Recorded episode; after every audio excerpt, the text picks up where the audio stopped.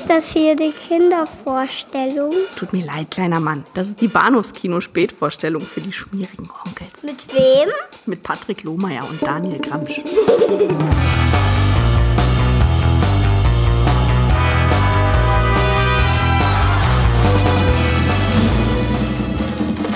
Schönen guten Morgen. Sehr hübsch haben Sie es hier.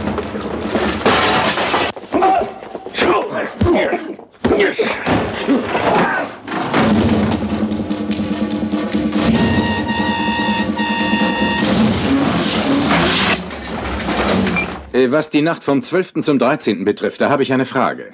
Sie müssten ein gutes Argument haben, das mich zum Reden bringen könnte. Würde Sie das überzeugen? Sie haben mich überzeugt.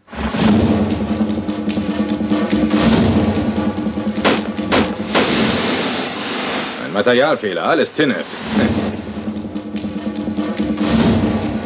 Ich finde, es stinkt hier sehr nach Friedhof.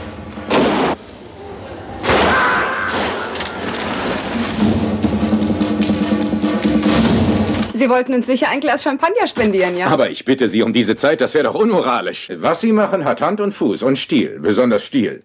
Mein Papa pflegte zu sagen, wenn's am schönsten ist, dann soll man gehen.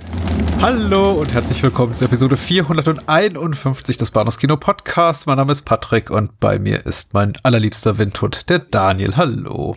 Hallo, mein Shaker. Sehr schön. Nicht wahr? Ich hätte Äh. hätte noch Rainer Brandiger sagen müssen, glaube ich. Ja, ja. Also es wird auch ein Thema sein in unserem Gespräch, glaube ich, heute. Aha. Manchmal war es mir irgendwie zu brandig und dann nicht brandig genug, hatte ich das Gefühl. Also Ich, ja, ja, ja, ja, ich, ich, ich fühle dich. Hm. wir sprechen über den Windhund, das ist ein Originaltitel jetzt gar nicht mehr so geläufig ist. Warte mal. Flick- Flick u Wuju. Wuju. Flick u Wuju.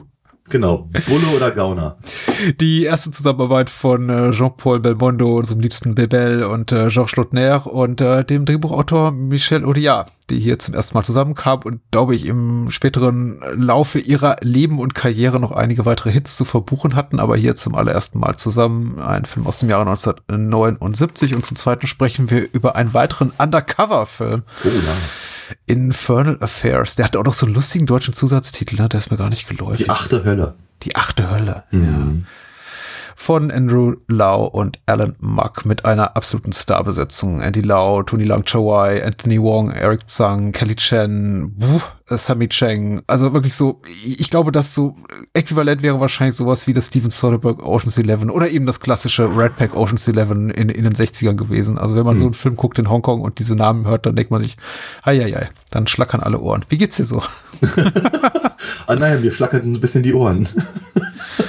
Die Windhundohren, ja. Ich, bin- ich, bin, ich bin hellauf begeistert mit, mit, mit äh, beiden Filmauswahlen diese Woche. Cool. Ja. Also einer, einer von beiden hat mir ein bisschen besser gefallen als der andere, aber grundsätzlich denke ich so bei mir, das ist so ein Gespräch, auf das freue ich mich. Fantastisch. Ich würde mich darüber freuen und du natürlich auch, wir beide würden uns darüber freuen, wenn ihr denn noch unsere kleine Umfrage zum Bahnhofskino und dessen Inhalten ausfüllt, falls ihr es nicht bereits getan habt. Äh, In den Show Notes findet ihr einen Link zu einem Google-Formular, wo ihr anonym uns äh, so ein bisschen Feedback hinterlassen könnt zu unserem Programm und gerne auch Wünsche äußern dürft zu zukünftiger, zur zukünftigen Programmgestaltung. Also da würden wir uns sehr freuen. Wie gesagt, in den Show Notes zu dieser Folge findet ihr einen Link und falls ihr es noch nicht getan habt, klickt doch, klickt euch doch einmal da durch. Das dauert, glaube ich, konservativ. Ja, konservativ geschätzt irgendwas zwischen dreieinhalb und sechs Minuten sowas. Einigen wir uns auf viereinhalb. ja, Wie ein weich gekochtes Ei. sehr schön, ja. Das mit dem drei Minuten Eis stimmt gar nicht, ne? Das ist eigentlich Nee. nur Glibber. Drei Ja, Minuten. das kann man trinken dann, ja. Oder sein Croissant eindippen. Ja, ja. Mein Vater hat das Kunst erhoben, tatsächlich äh, mit wöchentlichen Vorträgen an fast jedem Sonntag äh, zur Konsistenz des Eis und äh, der perfekten Kochzeit. Aber was dazu geführt hat, dass ich gekochte Eier regelrecht verabscheue, aber so ist das dann eben. Eiwei. Eiwei. Huh. äh, Flieg Uwu Ich Yu. sag, ich, sag, ich, sag, ich sag dir, der, der Brand hat mich gepackt. Ja. F- Flieg Uwu Yu, äh, der Windhund aus dem Jahr 1979, äh, sind wir ein bisschen zugekommen wie die Jungfrau zum Kind. Wir haben uns einfach mal so durchgeklickt, ähm, was man so streamen kann an äh, Bebel-Streifen. Und das war der Film, der zumindest dich am meisten angelacht hat, ne? Aufgrund Ja, genau. des Titels. Ich glaube, ich glaube, es war nur der Titel und das, äh, das Vorschaubild, ja. Hm. Das ist manchmal so hier. Ja. Die wichtigsten Beteiligten haben wir bereits genannt und äh, in weiteren äh, Hauptrollen sehen wir Marie Laforêt, äh, Michel Galabru, äh, auch bekannt, beliebt und ein gern gesehener Gast hier. Tony Kendall spielt noch eine kleine Rolle und äh, das waren zumindest die, die ich wiedererkannt habe. Ja, nee, ansonsten halt noch so ein paar Gesichtsbekannte. Hm. Ja, also ähm, der, der, der Barbesitzer zum Beispiel kam mir auch wahnsinnig bekannt vor. Ich könnte jetzt den Namen nicht sagen. Äh, und den Score hat komponiert äh, Philipp Sacht, der äh, mega gut ist und auch mega bekannt. Also den, den, ich glaube, den muss man auch nicht mehr groß erklären. Guck dir bitte nach in der IMDb, in der Wikipedia. Der hat so gefühlt jede, je, jeden dritten französischen Film orchestriert der 70er, 80er und 90er Jahre. Ähm, auch tolle, tolle musikalische Begleitung und äh, die Inhaltsangabe hat geschrieben Jack Ryan. Puh, der Jack Ryan bei der OFDP. Und, ähm, Welcher von denen? Harrison Ford, Alec Baldwin oder? Ja, richtig, richtig. Oder äh, Chris Pine ist, glaube ich, der neueste. Ja, okay. Und ähm, Ben Affleck hat ihn auch mal gespielt, oder? Stimmt, ja. Ja, richtig, das Sum ja. of All Fears. Ja. Der hat mich fertig gemacht im Kino. Echt? Hast du den gesehen? Ich möchte nee. nicht spoilern. Okay, ich möchte nicht vorbeigehen, so spoilern. Also eigentlich, eigentlich teaser die die ganze Zeit eine große Katastrophe an diesem Film. Und man denkt natürlich irgendwie, ja gut, Jack Ryan, der wird das schon irgendwie so hinbiegen und das ist sogar irgendwie ganz klar. Und dann so mitten im Film, so nach einer Stunde passiert diese mega äh, äh Katastrophe einfach. Und man denkt sich so, oh, okay, hättest du dich nicht eigentlich verhindern sollen? Dann, also, das war auch so ein Film, der kam kurz nach 9-11 raus und ich dachte mir, okay, das ist aber ganz schön dystopisch nihilistisch für, für diese Art von Action-Kino, was ich eigentlich gar nicht mehr sehen will. Aber egal, wir werden ihn nie besprechen. Ich verrate nicht so viel. So. Äh, Jack Ryan hat übrigens hier nur den Covertext, also der User Jack Ryan nur den Covertext abgeschrieben und er zitiert hier, hm, äh, bei der UFDB Nizza wird von zwei Gangsterbossen beherrscht. Theo Mussard und äh, Achille Wolfoni. Äh, diese beiden haben alles unter sich aufgeteilt. Spielsalons, den Drogenmarkt, die Prostitution. Die Polizei von Nizza, selbst korrumpiert und infiltriert von diesem Milieu, steht dieser Herrschaft hilflos gegenüber. Der Polizeichef setzt einen Mann ein, der mit außergewöhnlichen Methoden arbeitet. Ceruti alias Kommissar Stan Borowitz. Er ist ein harter Typ und bedient sich der Methode eines Gangsters gegen die ehrenwerten Ganoven. Seine ungewöhnliche Aufklärungsarbeit ist schon bald erfolgreich, doch dann gerät seine Tochter in die Fänge der Verbrecher. Punkt, Punkt, Punkt. So. Wie hat's dir denn gefallen? Ja, Genau so halt, ne? Ähm, mir ist übrigens der Name eingefallen, aber also nein, ich, ich habe ihn kurz ergoogelt. Das war äh, Michel Bohn, den hm. wir auch schon in der Profi hatten, der, der vorhin erwähnte Barbesitzer. Ach, der Gute. Ja, ja. Ähm, nur für die Komplettisten unter uns. Ich muss ja ganz ehrlich sagen, ich habe über ganz, ganz weite Strecken nicht so richtig rausgefunden, was der Film eigentlich von mir will. Also außer mir zu zeigen, wie unglaublich cool Belmondo ist. Ja, ja. Und ich ja. habe ich hab eben auch so den Verdacht, das ist auch ehrlicherweise der einzige Grund für die Existenz dieses Films. Um halt zu zeigen, wie unglaublich toll Belmondo ist. Mhm. Und ich möchte nicht sagen, dass es ihm nicht gelungen sei. Also es ist schon, er, er, er, er, macht schon eine ganz gute Figur alles in allem. Also auch gerade so, was, was so, was so diese munteren kleinen Stunts angeht, wie, wie ähm, ähm, an der Zipline dann da äh, ja. rumschwimmen, äh, schwingen und so. Also ist schon, ist schon nicht schlecht, aber es ist, ich hatte halt wirklich das Gefühl, der Film ist bestimmt von den 107 Minuten, der so lang ist, also mindestens 50 Minuten ziemlich ziellos. Ja. Also eine Szene neben der nächsten. Ne? Wir, hm.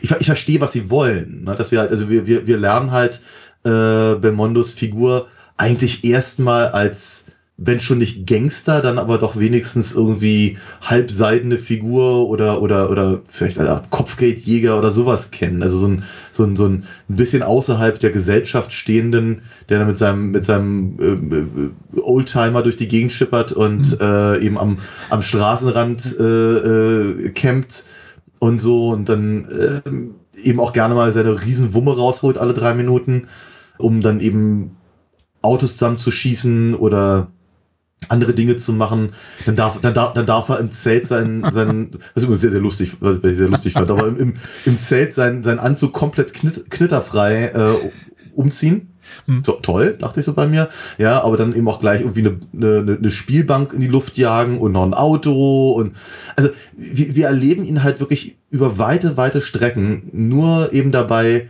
sehr James Bondige Dinge zu tun. Wir erfahren bloß nicht warum. Ja. Was macht der da? Und ich habe auch so das Gefühl, die restlichen 40 Minuten des Films erfahren wir es eigentlich auch nicht so richtig. warum er das alles gemacht hat, weil dann, dann fängt halt tatsächlich die Handlung an.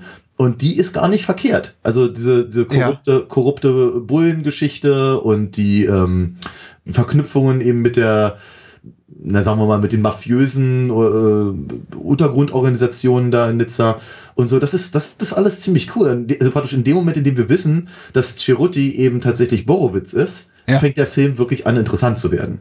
Vorher ist es halt einfach ein Showcase von, guck mal, was wir in die Luft jagen können und wie schön es aussieht. Mhm, mhm. Alright. Ich bin gerade massiv erleichtert, ehrlich gesagt, weil der Film mich echt verzweifeln ließ zu Beginn. Ich habe einfach auch an meiner geistigen Gesundheit oder mentalen Fitness gezweifelt. Ich habe mir den angeguckt und ich habe ihn einfach nicht verstanden. Ja. Ich habe nicht verstanden, was dieser Film von mir will. Ich konnte der Handlung nicht folgen. Das waren eine Abfolge von Non-Sequiturs, die alle sehr, sehr reizvoll inszeniert waren. Ich finde auch die Orchestrierung toll. Der, der Score ist super schwungvoll und oh ja. es passiert unglaublich viel auch Interessantes. Da sehen wir zu Beginn halt dieses dieses Paar, das ist eine Gaststätte Geld zählt und, und nebenan wird da die Leiche des Ermittlers gefunden, neben einer toten Prostituierten, Sexarbeiterin und, und eben dann entsorgt und das Ganze eben auch noch so, so visuell hübsch aufbereitet mit Splitscreens. Sehr comicartig. Ich dachte wirklich, das ist, das ist sehr, also, äh, ja, hm, Entschuldigung. Nee, nee, überhaupt, ja, absolut. Und ich dachte, okay, das ist ja, ich meine, wir kennen ja diese Cold Opens aus ungefähr 100 Filmen, die wir schon besprochen haben Aha. und mittlerweile auch aus der Serienlandschaft noch und nöcher. Und ich dachte, naja, aber wie lange wird es dauern, bis der Film sich eben die Mühe gemacht, uns das Ganze zu erklären, zu kontextualisieren, wie der, wie der, wie der, wie der schnurselige Filmwissenschaftler so sagt. Aber es passiert einfach nicht oder es dauert sehr, sehr lange und dann kommen weitere Szenen, die absolut für mich keinen Sinn ergaben und ja. ich glaube, ich habe tatsächlich bei der Szene irgendwo zwischen Belmondo fährt, fährt ein der Gangsterbosse ähm, entkleidet zur Telefonzelle und Belmondo geht ins Casino, um ein Hotelzimmer in die Luft zu jagen. Irgendwo zwischen den beiden Szenen habe ich zum ersten Mal ausgemacht und habe gesagt, ich fange den Film einfach morgen nochmal an. Ja. Weil ich nicht begreifen konnte, was da vor sich geht. Und das habe ich dann auch gemacht. Aber am nächsten Abend war das Resultat das gleiche. Ich saß wieder davor und dachte mir, das ergibt immer noch keinen Sinn. Ja, was soll das? Ja. Und ich wollte dich schon, ich wollte schon Kontakt zu dir aufnehmen in dem Moment, aber mir war es einfach unangenehm, weil ich dachte, der Daniel wird sich, wird sich scheckig lachen über mich. Ich, ich, ich schreibe dem du, der, der, ich glaube, der Belmondo ist einfach intellektuell zu viel für mich.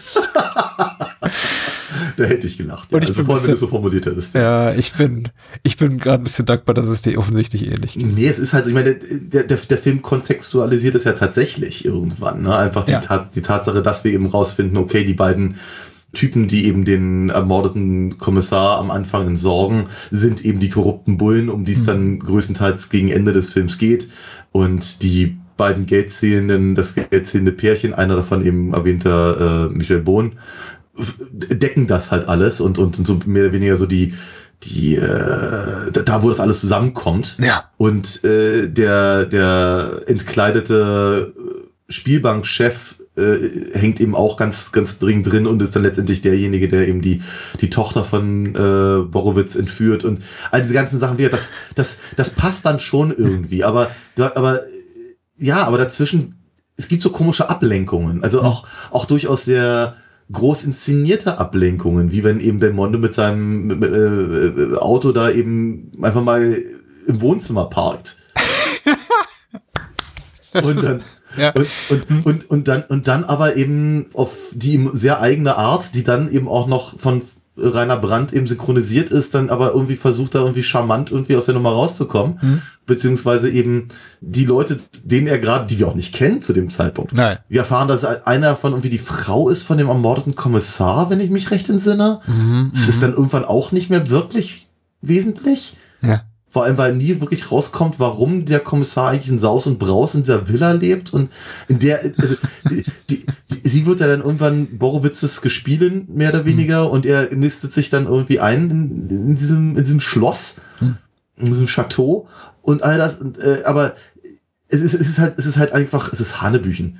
Weil wir halt, es sind halt so viele Sachen drin und wir halt diese Geschichte, wenn er eben den, den, den, den Casino-Besitzer da eben in, äh, auszieht, das lenkt halt ab von der, von dem tatsächlichen Inhalt der Szene, beziehungsweise worauf sie später hinweisen soll und all das. Es ist, also es ist, ich, ich, ich, glaub, ich glaube auch nach dem Film kann ich das nicht wirklich komplett genau erklären alles, aber es sieht, es sieht für mich eher, eher verdammt danach aus, als hätten sie eben den einen oder anderen Hirnfurz gehabt während des, Ja. des Drehbuchschreibens und dann haben sie gesagt, okay, jetzt müssen wir was damit machen.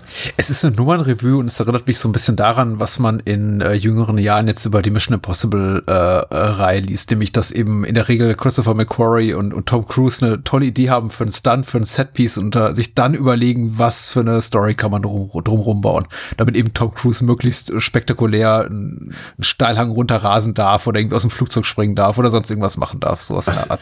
was ja, was ja bei ehrlicherweise gerade bei Mission Impossible auch äh, eine gewisse Historie hat. Ich meine, Ja. die, die alten Fernsehfolgen haben sie ja auch um die Gadgets rumgebaut, mehr oder weniger. Ja, natürlich. Ist auch vollkommen legitim und ehrlich gesagt, das ist ja auch nicht anders mit den besseren Jackie Chan Streifen aus den äh, Natürlich, ja. 70er, 80er, 90er oder eher 80er, 90er Jahren und äh, daran hat mich der Film auch so ein bisschen tonal erinnert, weil er eben auch so einen schmalen Grat wandert zwischen Flapsigkeit und dann doch eben wieder relativ harter, brachialer Action.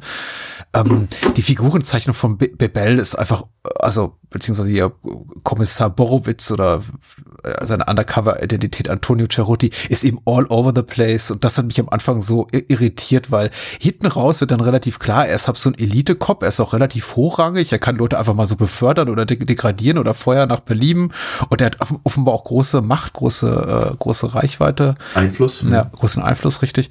Und ähm, aber zu Beginn wirkt es eben alles so ein bisschen hemdsärmelig, wenn er dann diese Ganoven da äh, strippen lässt, da auf dieser Parkinsel oder auf dieser, auf diesem Seitenstreifen da und, und sich eben auch gibt wie der, der letzte dumme Shovi und selber Kleinkrimineller und, und, also er wirkt und, und eben auch aus Spaß genau Sachen demoliert, in Gebäude reinfährt, äh, Hotelzimmer die Luft jagt, ohne nennenswerten Mehrwert. Allein nur zu seinem Vergnügen, glaube ich. Also, Ja, ich glaube ja, dass die Idee dahinter war, dass er im Prinzip auf die Art und Weise die lokalen Gangstergrößen und also hier äh, ähm, Achille und und Musa, und, und, ja. und Musa ja mehr oder weniger eben ja aus der aus der Deckung locken will. Ne? Mhm. Und, und, und äh, sein, sein eigentliches Ziel, wie wir herausfinden, ist ja vor allem erstmal die korrupten Bullen ausfindig zu machen. Ja, und die erledigt er dann auch. Ja. Ähm, unter anderem eben Tony Kendall, der hier Ray spielt mit einem Schnauzer für die Ewigkeit. das ist wirklich toll. ja, ja, ja. ja. Sehr Ähm, beeindruckend. Ich, ich, ich tue mich schwer, so ein wirklich, wirkliches gutes, also belastbares Meinungsbild zu formen zu der, der Windhut, weil ich hatte echt durchweg Spaß, nachdem ich so meinen Frust über die ersten 30, 40 Minuten überwunden hatte und mich einfach darauf eingelassen habe, dass da relativ wenig Sinn ergibt und dass eben auch die, alle Figuren eigentlich außer Bebel mehr oder weniger uninteressant, also eher so als Wasserträger für seine, dafür dienen, dass er eben in, in möglichst toll Action-Szenen und, und Bett-Szenen und, und Comedy-Szenen glänzen kann, weil die sind eigentlich auch nicht alle wirklich charakterlich wirklich durchdacht. Also gerade um hier ähm, Edmond, seine, sein Love Interest da, die Ja. Autorin, Literatin, die in dieser großen Villa lebt, tat sie ein bisschen leid, weil sie ist ja offenbar auch wirklich eine erfolgreiche äh, Künstlerin, wird aber komplett degradiert zum Betthasel und, und Ja, ja, ja. am Ende ja Ja. irgendwie Bebel zu assistieren bei der Verbrecherjagd und hat eigentlich auch kein, kein wirkliches Innenleben, was so ein bisschen schade ist, aber ja, Ja. gut, ganz, andererseits, ich möchte mir auch nicht wieder zum Vorwurf machen, dass wir nehmen diese Filme zu ernst, ihren, ihren, ihren dummen, un unverhohlenen Sexismus, das ist eben so ein Film. Das, Ja, ist, das ist auch okay. Das ist er, ja. Ich meine, immer, immerhin geben sie ja ihm äh, mit äh, der von äh, Julie Jezequel Ja. äh, gespielten äh, Tochter jemanden, der mindestens, äh, die mindestens genauso einen Mundwerk hat wie er. Ja. Das ist, ich meine, die Figur hat auch kein Innenleben und hat eigentlich auch nicht wirklich viel zu tun. Das ist letztendlich halt die ultimative Damsel in Distress. Aber ja, zumindest, zumindest darf sie zwischendurch ein bisschen antisozial am, am, äh, bei Tisch sein und Ja. äh, so, so, so ein bisschen diese, diese, diese Gesellschaft da auf, äh, aufreiben. Und das ist, Zeit, zeitweilig hat mir das Spaß gemacht und ab und an dachte ich so bei mir, okay, danke, ist jetzt auch gut. Weil es eben auch nirgendwo richtig hinführt. Äh, außer zu zeigen, ja, offenkundig ist sie halt Borowitz Tochter, weil der benimmt sich ja ganz genauso. Ja. Ich, glaub, ich glaube, neben äh, Belmondos äh, Figur sind die einzigen beiden, die halt wirklich, wirklich interessant sind, Michel Galabru Ja. als, als äh, Grimaud, der äh, eben offenkundig eigentlich ein guter, guter Polizist ist, aber sich irgendwie, aber irgendwie schwach. Ja. Und deswegen hat er sich halt über Jahre auf diese, auf diese Korruptheiten halt eingelassen und versucht im, im Prinzip für Recht und Ordnung zu sorgen, indem er eben die beiden Obergangster mehr oder weniger gegeneinander ausspielt. Äh, Erfolglos. und äh, wenn, wenn dann eben äh, Borowitz halt kommt und die mehr oder weniger die, die Möglichkeit bietet, jetzt mal richtig aufzuräumen, mhm. äh, ja auch in seinem Verhältnis halt zumindest dabei ist. Ich finde es ich find's tatsächlich ganz gut, dass sie ihm halt den einen Moment geben, wo er eben äh, Belmondos Figur mal den Kopf wäscht. Mhm. So, so aus seiner Lethargie erwacht und so. Das fand ich, fand ich ganz, also ich meine, Galabrü ist halt meistens großartig und ja, entsprechend äh, äh, es ist eben eine gute Wahl, ihn dahin zu setzen. Äh, ansonsten halt äh, der von Jean-François Balmer gespielte Massard. Ja. Äh, der dann letztendlich der, der einzige übrig gebliebene Schurke noch ist. Was mhm. interessant mhm. ist, weil ich meine, er ist, glaube ich, die, eine der ersten Figuren, die wir überhaupt sehen, neben dem Barbesitzer und seiner Frau, hat aber ganz, ganz wenig zu tun. Irgendwann darf er mal ins Telefon gehen und dachte bei mir, oh, hey, Wolfgang Pampel hat ihn synchronisiert. Ist ja, ist ja spannend, äh, die, die, die Harrison Ford Synchronstimme in jungen Jahren für so eine Figur zu haben, die vermutlich zwei Sätze hat. Mhm. Und dann hat er deutlich mehr, weil er eben letztendlich halt wirklich genau derjenige ist, gegen den Borowitz ja wirklich ermitteln muss und und und er ist ein korrupter Bulle, ja. Ja, genau. Und, und, und äh, so tut, als, als, als würde er ihn auf seine Seite ziehen, nur um dann letztendlich hops zu. Das ist der, der, der Aspekt, der hat mir echt gut gefallen. Der war sehr, ich möchte nicht sagen clever, aber er war zumindest sehr schön umgesetzt und, und äh, durchaus auch sehr spannungsgeladen, weil ich ihm zwischenzeitlich wirklich überlegt habe, das kann doch, also, wie soll ich sagen, nachdem wir Borowitz als Borowitz kennenlernen, mhm. habe ich gedacht, das, das kann der doch nicht ernst meinen. Der kann doch nicht mit so einem, mit so einem Schleimbeutel wie, wie, wie Massar eben wirklich zusammenarbeiten wollen, nur um den, um den größeren Gangster ähm, äh, Mussar äh, zu, zu, zu kriegen und äh, ja, wie, wie, wie, wie das halt hin und her geht und, und wer wen reinlegt und all das. Und auf so eine Sachen stehe ich ja. Also von daher, das war, das war tatsächlich ganz cool. Ja, mir fehlte da ein bisschen Hirn, ehrlich gesagt, aber ansonsten bin ich auch komplett bei dir. Ich äh, grundsätzlich ein bisschen, ein bisschen schockierend gerade, wie, wie einig wir uns sind in allen Aspekten. Also, weil, weil was alles, was du beschreibst, habe ich tatsächlich genauso wahrgenommen. Auch, dass eben dieser Aspekt des Films, dieser Abschnitt des Films und auch diese Figurenkonstellation für mich auch die mit Abstand interessanteste ist. Ich habe mir tatsächlich so ein bisschen mehr Intrigenspiel Spiel gewünscht, auch irgendwie so eine gewisse Möglichkeit des Nachvollziehens für uns so im Publikum, was eben durch Bebels, also ihr Borowitz Kopf gerade geht, wenn er eben mit Massage spricht, weil wir sind uns ja. ja. auch nicht klar bis zuletzt, so hat er ihn durchschaut oder vielleicht auch doch nicht. Und ich meine, wir ahnen es, weil ich, ich muss zugeben, ich habe irgendwann auf die Uhr geguckt und habe gesehen, ah, der Film dauert noch vier Minuten. Wahrscheinlich schickt er jetzt einfach in eine, in eine tödliche Polizeifalle. Und so ist es dann eben auch. Genau, Wobei, ja. er hat eben auch die Möglichkeit, Massar am Ende zu entkommen, aber aus eigener Dummheit tut ja. es eben nicht und äh, wie er dann stirbt, ist echt ganz fantastisch. Und ja. das ist auch wieder, äh, ich finde, das ist auch wirklich ein guter Brückenschlag zwischen, einer, zwischen einem wirklich spannungsgeladenen Abschnitt der Handlung, der auch einfach wirklich dramaturgisch sehr, sehr gut umgesetzt ist, wo, wo, wohingegen eben vieles, das, das, was wir in der Stunde zuvor gesehen haben, einfach nur eine x-beliebige Nummernrevue oft so, so an, anbust wie eben eine solche, anmutete wie eben eine solche. Und eben diesem Brückenschlag am Ende nochmal zu einem richtig großen Action-Moment, so richtigen ja. Feuerwerk, wo dann eben halt der, der Zug, das Auto, dem eben Massar, der, der letzte verbliebene Bösewicht da sitzt und äh, eben das in einem Feuerball dann aufgeht. Das fand mhm. ich einfach schon toll. Also mhm. da kriegt der Film für mich wirklich die Kurve und ist am, am gelungensten. Am meisten genervt hat er mich tatsächlich so in der ersten Hälfte und punktuell auch noch in der zweiten, wenn dann für mich so komplett unmotivierte Momente kommen wie ähm, Bebel liegt mit einem Dobermann im Bett und äh, ja. kabbelt sich mit dem rum und ich denke mir, ja, okay, das war bestimmt lustig an dem Drehtag, dass sie diese Idee hatte. Mhm. Aber Kommt dieser, rüber, ja. ja, dieser, ich glaube, dieser Unterhaltungsfilm übertrug sich im Moment nicht auf mich. Also, das ist so. Das hast du mal schön gesagt. Es ist ja häufig so. Also, ich, ich bin immer ganz misstrauisch, wenn ich äh, Making-of sehe oder inter begleiten Interviews äh, zu, zu einer Komödie, wo dann alle sagten, wir hatten unglaublich viel Spaß am Set. Mm. Und denke, das ist dann wahrscheinlich nicht besonders lustig. Wenn ich dagegen höre, es war unglaublich diszipliniert am Set, wie bei mm. Loriot-Film oder Zucker Abrams Zucker-Film oder so, wo alles sehr, sehr streng durchkoordiniert ist. Ich glaube, dann ist lustig. Dann ist der Film lustig, oder hatte keiner Spaß am Set. Und wenn die Leute sagen, sie hatten Spaß am Set, dann haben sie so Dobermann Szenen gedreht wie die hier. Und ich sitze davor und denke mir so, uh, quack, quack, quack, quack. Also. Ja, ich verstehe, ich verstehe deinen Punkt. Ähm, ich verstehe aber auch immer nicht so ganz. Ich meine, der Film, der Film hat ja sowieso ein durchaus, durchaus äh, größeres äh, tonales Problem. Ja, also und äh, ja. ich, ich, ich habe ich hab so den, die Vermutung, dass das nicht nur in der deutschen Synchronisationsfassung so ist, weil wenn, wenn, wenn man sich eben Belmondos Spiel, wenn er eben Cerutti äh, sein will, anguckt, das ist schon alles sehr over the top. Ja, allein diese Fahrschulen-Comedy-Sequenz da, so mit dem. Ja, und, Ja. und, und auch, aber auch sein Look, wenn er da eben mit dieser, mit dieser äh, Fliegerkappe und dem äh, Schal da in diesem Mini-Auto durch die Gegend eiert äh, und all das. Also der Film möchte ja schon durchaus witzig sein. Und dann will er aber eben auch wieder ein, ein Thriller sein und eben auch durchaus recht hart und auch, auch, auch actionreich und hier noch ein Stunt und da noch eine Explosion und all das. Ich meine, ich nehme ihnen es nicht übel, dass sie, dass sie halt so im Abgang noch einen, einen flotten Spruch machen wollen und, und wie einen kleinen Witz hier, ne? Die beiden steigen ins Auto, es regnet und ach, hier, den Regenschirm brauchen wir nicht.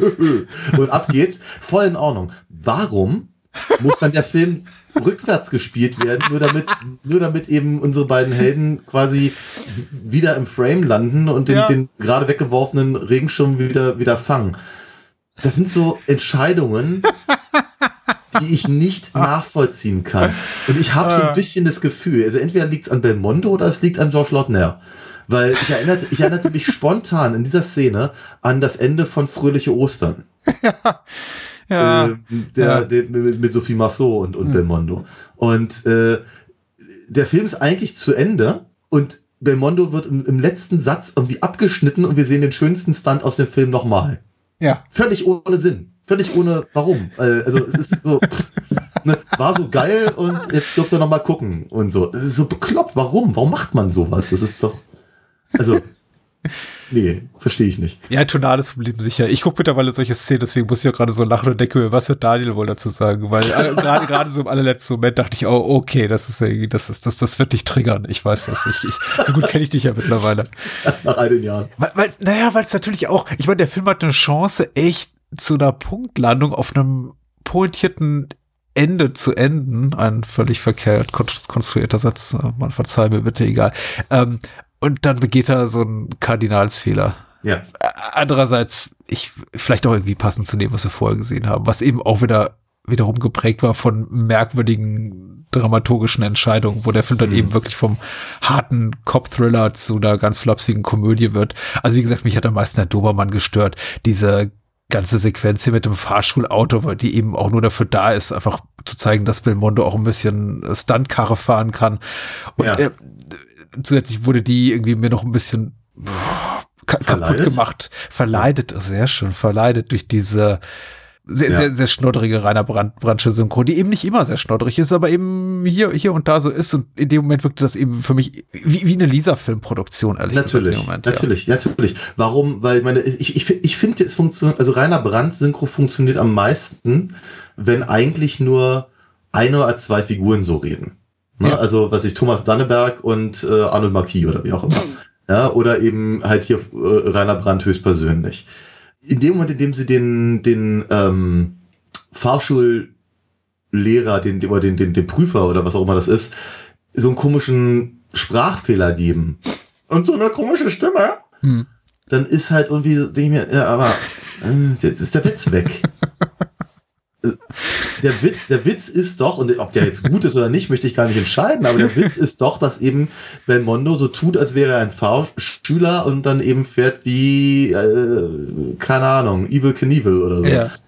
Und, äh, und der Fahrlehrer äh, halt völlig baff ist. Das ist der Witz und der funktioniert in sich vielleicht, wenn man möchte.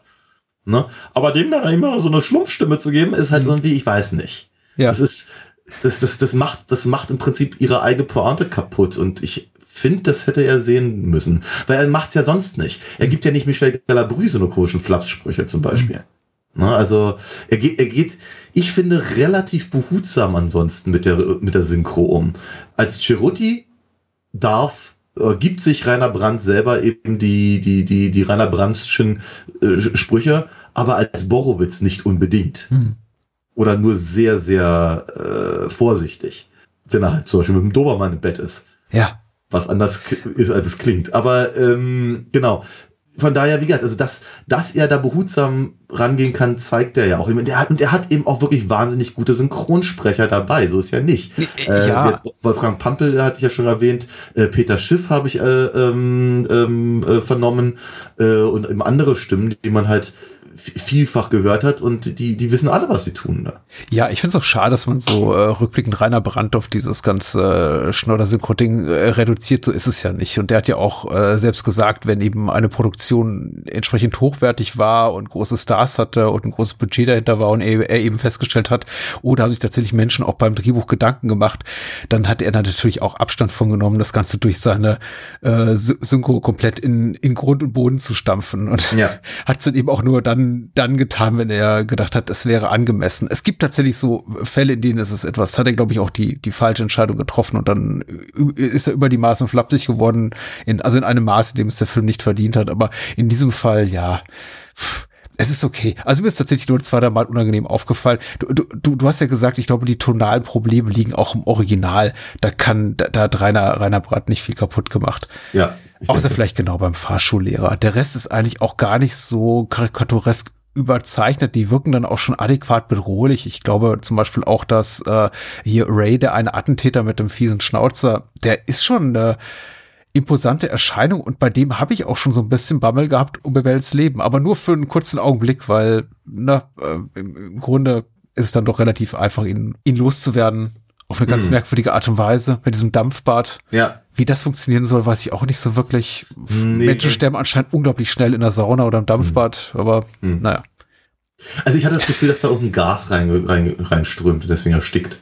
Ja, okay. Ja. Ich dachte, es sei einfach nur heißer Wasserdampf und deswegen fragte ich mich so gerade in der zweiten Szene, in der sie eben diesen äh, anderen Attentäter dann an diese Rohre fesseln und sagen, hier, jetzt gehst du drauf und lassen eben dann das den Dampf mhm. da rausströmen, dachte ich mir, okay, das ist doch jetzt ein ungefähr konservativ geschätzt 50, 60 Quadratmeter Meter großer Raum ja, mit, mit einer relativ hohen Decke, um den mit komplett mit Dampf zu füllen, sodass er eben erstickt. Das dauert doch Stunden. relativ unsichere Nummer, um jemanden aus dem Weg ja. zu räumen, aber. Ja, ja, in der Tat. Aber wie gesagt, ich hatte, ich hatte einfach das Gefühl, es ist halt irgendein Puh. Gas. Ja, halt. vielleicht. Du hast vielleicht ja. recht. Vermutlich sogar, ja. Hm. Super. Ja, ja. Die Tochter fand ich auch gut. Es ist grundsätzlich, es ist so ein bisschen billig, ehrlich gesagt, äh, junge Menschen oder Kinder in, in Filmen fluchen zu lassen, weil es natürlich immer sehr, sehr lustig einfach ist, wenn dann ein junges, äh, sehr unschuldig aussehendes Mädchen sagt, oh, die alte Schlappe kannst du doch vergessen. Das blöde Miststück. Und äh, es ist, es das ist Kick, das Kick-Ass-Ding halt, ja. Genau. Ja, natürlich. Es ist, ja. es ist witzig. Es ist witzig. Ja, es ist, ich kann dem Film nicht böse sein. Wie gesagt, also der einzige, einzige, weswegen ich ihm böse bin, ist ein bisschen um meine Zeit, weil ich habe den Film, wie gesagt, jetzt zweimal angefangen und dadurch eben nicht 107 Minuten geguckt, sondern wahrscheinlich so 147 Minuten in den Film investiert und das wollte ich eigentlich gar nicht. Und er ist gerade so auf den letzten Metern so ein paar Sachen, die ich merkwürdig finde, aber er wird zunehmend besser und endet dann eigentlich relativ gut, bis eben auf ja. diese ähm, Re Retourkutsche im wahrsten Sinne des Wortes mit dem Regenschirm. und was mich auch so ein bisschen verwundert hat, war diese diese Flashback-Sequenz, weil es so ein Stilmittel ist, was der, ganze, der Film nicht ein einziges Mal macht. Hm. Und dann am Ende hat eben Massar diesen Flashback, hm. also diese kleine Rückblende, in der wir eben sehen, was er wie, bei dem Mord seine, des Kommissars. Ja, bei Mord des ja. Kommissars, wie er eigentlich seine, seine Leute aus dem Weg geräumt hat, seine eigenen Leute getötet hat. Ja. Und um es auch nochmal ganz deutlich zu machen, nee, nee, der ist schon korrupt, der ist jetzt nicht plötzlich auf der Seite der Guten. Und das ist einfach so, mich wundert es immer, wenn so fünf Minuten vor Schluss ein komplett neues Stilmittel in einen Film reingerätscht. Nee, es war, eigentlich ist es ja kein neues Stilmittel, weil es ist halt, also ich meine, klar doch die, die, das Flashback an sich schon, ja. aber es wird ja auch wieder mit, mit äh, Splitscreen und, und, und äh, Panels und sowas gemacht. Ja. Von daher hatte ich schon das Gefühl, es ist halt so ein bisschen der Punkt, also oder ja, die Splitscreens zu Beginn, also diese Panels oder ja, die werden anders eingesetzt. Das sind ja so Detailaufnahmen, so Close-up. Teilweise ja, aber teilweise auch nein. Also hm. teilweise, teilweise wiederholt es sich eben auch, dass wir Ray und Massar eben auch so sehen in diesem, ja. in diesem Panel, in diesem Frame, wie hm. auch immer. Ich, hat, ich hatte eher so ein bisschen das Gefühl, dass Georges Lautner gedacht hat, uh, das ist jetzt 100 Minuten her die Leute haben es vergessen. Ich glaube, ich bringe das noch mal rein, damit wir auch genau wissen, ach stimmt, das waren übrigens die beiden. Oder so. Also, ich, weiß, ich weiß es nicht, aber ähm, ich, ich muss ja sagen, also ich, ich, ich wünschte ja tatsächlich, dass ich den Film gesehen hätte damals, als ich meine Magisterarbeit geschrieben habe, als ich nämlich eben über ähm, äh, Comic-Stilmittel unter anderem halt in Filmen gesprochen habe. Und das hier sieht halt alles für mich sehr vom, vom Bande Disney äh, inspiriert aus, hm. was ich schon sehr cool fand, muss ich ganz ehrlich sagen. Ich auch. Netter Film. Nett. Ja. Ja, ja. Also- Kann man mal gesehen haben. Hu- äh, 147 Minuten hat er nicht verdient, das ist richtig. aber, aber seine normale Laufzeit, denke ich mal, kann man, kann man ihm schon geben, wenn man halt sich darauf einlässt, dass eben die erste halbe Stunde vielleicht amüsant ist, aber völlig belanglos und danach der Film wirklich losgeht. Sehr viele tolle Lacoste-Sportanzüge, Oh, Lacoste-Bademäntel, Lacoste-Polohemden, alles ist Oh, voller was, ist, was, Lacoste. ist, was ist das denn für ein Schwimmbad, ne? Ja, groß. Ja, das ist, ähm, ja, ke keine Ahnung, was der da macht. Es ist, ich glaube, ich hadere einfach alles in allem so ein bisschen mit der Tatsache, gar nicht mal so sehr mit diesen, diesen spezifischen Kritikpunkten, die ich hatte, sondern einfach mit der Erinnerung an einen Jean-Paul Belmondo der späten 60er Jahre und äh, auch nochmal mit Gedanken an die Filme, die er gemeinsam gemacht hat mit äh, äh, Philippe de Broca. Abenteuer in Rio oder Cartouche Ja. oder sowas. Und, und ich, ich Ja. mochte einfach diesen Belmondo lieber und ich habe das Gefühl, die waren auch einfach etwas durchdachter und konsequenter und nachvollziehbarer und dann irgendwie auch dadurch für mich eben auch packender als sowas hier, was er in späteren Jahren immer eben mehr und mehr machte. Ja, eigentlich nur noch. Eigentlich, ja, die, diese, die, eigentlich- also sagen wir mal, der Profi, der war noch ziemlich cool, aber eigentlich hat er nur noch Variationen des Themas gemacht, ja. Ja. na gut, dann auch. Genau, aber ich, ansonsten gebe ich dir natürlich völlig, völlig recht, eben so als, als vom, vom Nouvelle Vague-Liebling zum Abenteuerhelden zum äh, Actionstar, der eigentlich keine große Aussage mehr hatte, außer ich bin toll. Da ist schon eine, eine gewisse Wandlung. Ähm, aber man darf natürlich auch nicht ganz vergessen, er hat ja auch andere Dinge gemacht, die teilweise eben oder größtenteils gar nicht nach, nach Deutschland gekommen sind. Mhm. Also was die Literaturverfilmungen und sonst irgendwas, die halt hierzulande, glaube ich, keiner sehen wollte oder zumindest der Verleih dachte, das wird Ja, i, Literatur. Äh, von daher ist immer noch schade, dass er nicht mehr da ist. Und ich freue mich auch über, je, über jedes Mal, wenn er, wenn er bei uns hier auftaucht. Der Film oder Bebel, weil der ist tot. Bebel. Deswegen, das hatte ich aber genauso gesagt, glaube ich. Ah, Zombie Bebel. das Äh, auf jeden Fall Stunts immer noch selber, vermutlich. kann ihm ja nichts mehr geschehen. Ich bin, ich bin sehr dankbar für die Filmauswahl, ehrlich gesagt. Ich glaube, du hast ein gutes, äh, gutes Näschen bewiesen und ähm, danke, danke. wir haben auch äh, jetzt in den letzten ein, zwei Jahren ausreichend Abbitte geleistet dafür, dass wir eben äh, Jean-Paul Belmondo so konsequent ähm, ignoriert haben über all die Jahre Ja, mit mehreren seiner Filme. Und äh, er kommt bestimmt wieder. auf jeden Fall. Da gibt's ja doch so zwei, drei Ich nette glaube auch. Ja. Dinge. Hm. Ah, Mehr als nett finde ich ja Lina Fox. Und Oh äh, wo trifft Was man die denn, die junge Dame? Was für eine Überleitung, ich danke dir sehr. Äh, die trifft man natürlich auf ihrer eigenen Webseite auf alinafox.de. Ähm, da kann man so ein bisschen Sachen lesen äh, über die Figur und ihre Freunde und Feinde. Man kann sich ein paar Probeseiten aus den Comics angucken. Man kann natürlich auch den Shop besuchen und dort die Einzelhefte momentan nur Ja. äh, bestellen und äh, natürlich auch die Hörspiele wo eben auch nicht unbedingt Wolfgang Pampel, aber doch äh, ganz, ganz viele tolle Leute mitgesprochen haben. Zum Beispiel Gundi Eberhardt, die wir im nächsten Film in der deutschen Synchro hören. Ach. Ja, ja. Sag bloß. Ich war ganz begeistert. oh, bin ich schon dran? Ja, Sehr cool. Aber Ähm, ich, ich, kann, ich, kann, ich kann natürlich auch sagen, dass ich mich sehr freue, wenn jemand was bestellt. Und äh, ich schicke natürlich auch immer wahnsinnig gerne äh, meine Unterschrift und, mein, und, und eine kleine Zeichnung mit dazu und antworte auf die E-Mails höchstpersönlich und freue mich immer sehr über die Unterstützung. ja. Ich freue mich auch, wenn ihr Daniel unterstützt und wenn ihr uns beide unterstützen wollt, dann schließt doch gerne eine Patreon-Partnerschaft ab unter www.patreon.com slash Bahnhofskino. Ab zwei Euro im Monat gibt es eine ganze Menge, nämlich äh, Zugang zu unserem Discord-Server, jede Bahnhofskino-Folge eine Woche vorab und für ein bisschen mehr auch noch monatliche Bonusfolgen und Zugriff auf unser ganzes Archiv. Das ist doch eine feine Sache und äh, sorgt eben dafür, dass wir das machen können, was wir eben machen, nämlich ähm, unabhängig und frei von irgendwelchen äh, erzieherischen und zensurtechnischen Maßnahmen die Filme rezensieren, auf die wir gerade Bock haben, um euch eine Freude zu machen. Das Ganze komplett werbefrei. Also sofern man eben diesen kleinen Werbeblock nicht als solchen sieht, sondern eben so als einfach als, als, als kleine Erinnerung daran, dass es noch andere schöne Sachen auf dieser Welt gibt. Ansonsten bleibt natürlich Bahnhofskino und auch die Spin-offs des Bahnhofskinos ähm, alle gratis for free und äh, zugänglich für alle, weil das ist uns eben auch ganz wichtig, hier keine, keine große Paywall hochzuziehen. Und wer dann eben freiwillig sagt, hier sind zwei Euro oder vier, soll das gerne tun und uns unterstützen. Und ansonsten auch gerne mein Buch Trauma TV über bahnhofskino.com vorbestellen. Oder einfach warten, bis es im Handel landet, irgendwann im Sommer. So. Sehr gut. Infernal Affairs. Ja, Ich blätter mal um. 2002. Ein ganz schöner Sprung. Thematisch aber gar nicht so unähnlich. Denn auch Ja, hier haben wir es mit einem Undercover-Einsatz zu tun. das war der Plan. Das war der Plan. Äh, ich glaube, beide Filme haben wir dir zu verdanken. Du warst auch derjenige, der gesagt hat, na, wie heißt der Film? Na, Dings, der, Dings, der, hm, hier, Ja, genau. der, der, der, der, auf, der, auf dem, der, auf dem das, der andere da. da. Ich glaube, Departed ist dir auch nicht eingefallen. Nee, ist richtig, ja.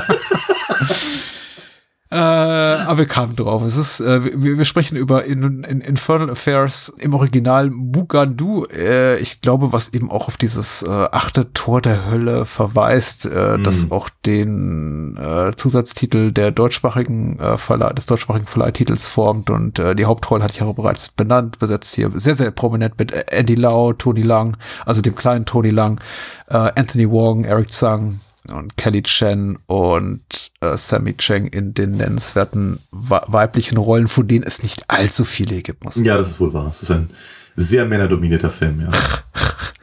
Ähm, äh, Al Mack, äh, vielleicht ein bisschen weniger bekannt als Regisseur, aber Andrew Lau hat doch eine ganz schön äh, profilierte Filmkarriere, auch angefangen als Kameramann für Wong Kar Wai und äh, Editor und das ist eine hier seiner prominentesten Regiearbeiten. Unter anderem hat er eben auch, aber auch noch zum Beispiel die Young and Dangerous äh, Reihe inszeniert, die auch sehr sehenswert ist, kann ich nur empfehlen.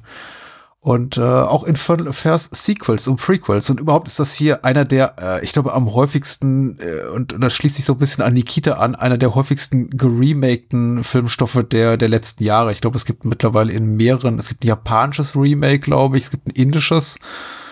Es gibt ein Hollywood-Remake von Martin Scorsese, The Departed, was wir bereits angesprochen hatten. Also ein sehr, sehr populärer Stoff und auch ein riesiger Box-Office-Kassenschlager in Hongkong des Jahres 2002 und eben auch einer der wenigen Filme, die auch einen Verleih in Übersee gefunden haben in den USA.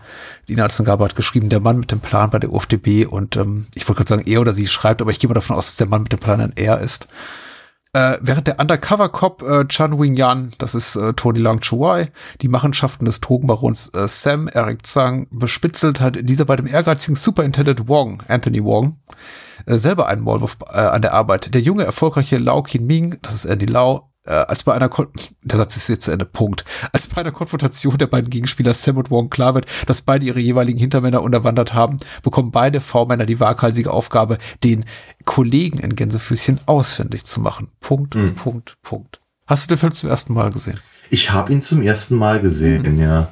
Sagen wir mal, ich wusste von der Existenz des Films äh, logischerweise, weil man halt ja nicht müde wurde, dass halt als The Departed halt so so ein Riesenerfolg war, ähm, äh, ständig zu erwähnen.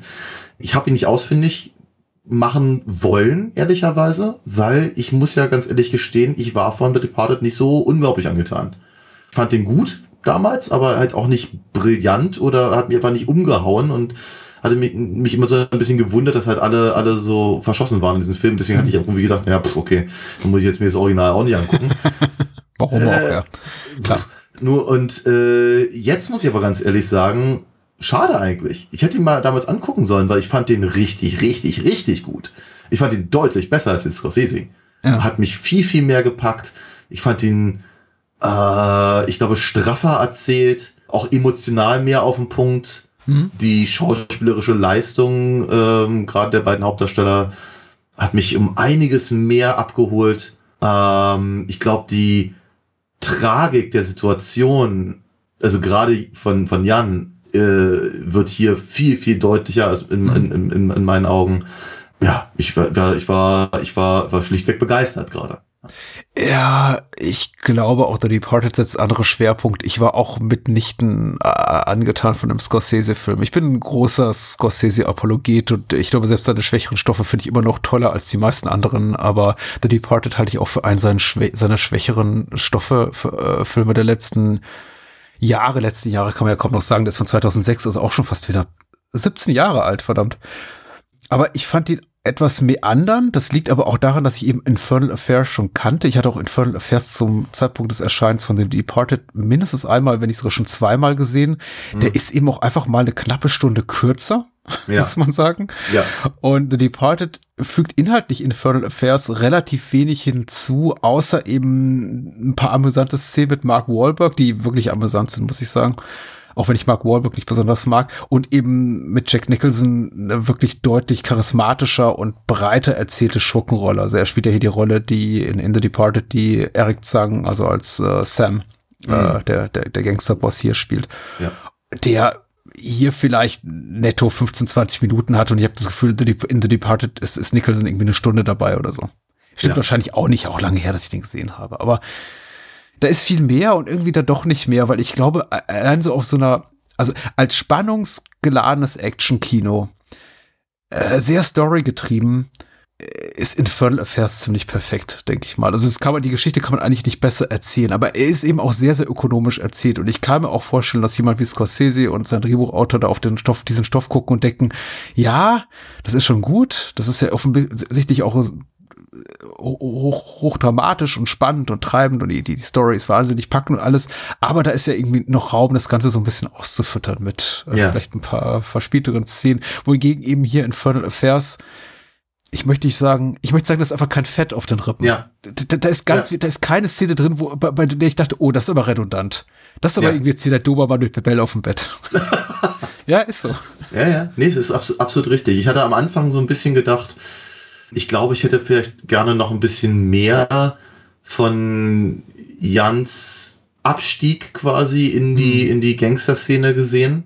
Weil ich glaube, glaube, der Aufstieg, also der Karriereaufstieg von, äh, von Lau, der ist, der ist ausreichend erzählt. Mhm. Ne? Also, weil wir alleine innerhalb der wesentlichen Stunde des Films eben, glaube ich, drei Beförderungen von ihm irgendwie sehen. ja. ja. Und, ähm, mhm. und aber, aber, aber Jan, äh, nachdem er eben den Auftrag bekommt, undercover zu arbeiten, das nächste Mal, dass wir ihn sehen, sagt er, ich mache das jetzt schon seit zehn Jahren. Die zehn ja. Jahre hätte ich schon ganz gerne irgendwie, ja, zumindest angedeutet gesehen, glaube ich.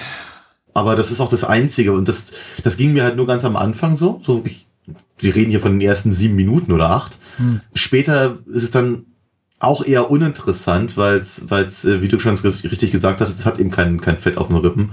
Alles, alles, was wir sehen, ist in direktem Zusammenhang mit etwas anderem äh, und eben mit, mit Versatzstücken oder Ge Gegensätzen, würde ich sagen, mhm. äh, so dass wir es halt direkt in den Kontext setzen können. Und äh, nee, das passt alles genau so, wie es ist. Und wie gesagt, also äh, Andy Lau und äh, Tony Leung Choi sind super. Meine Güte, sind die beiden charismatisch und, und, und, und tragen das halt auch alles.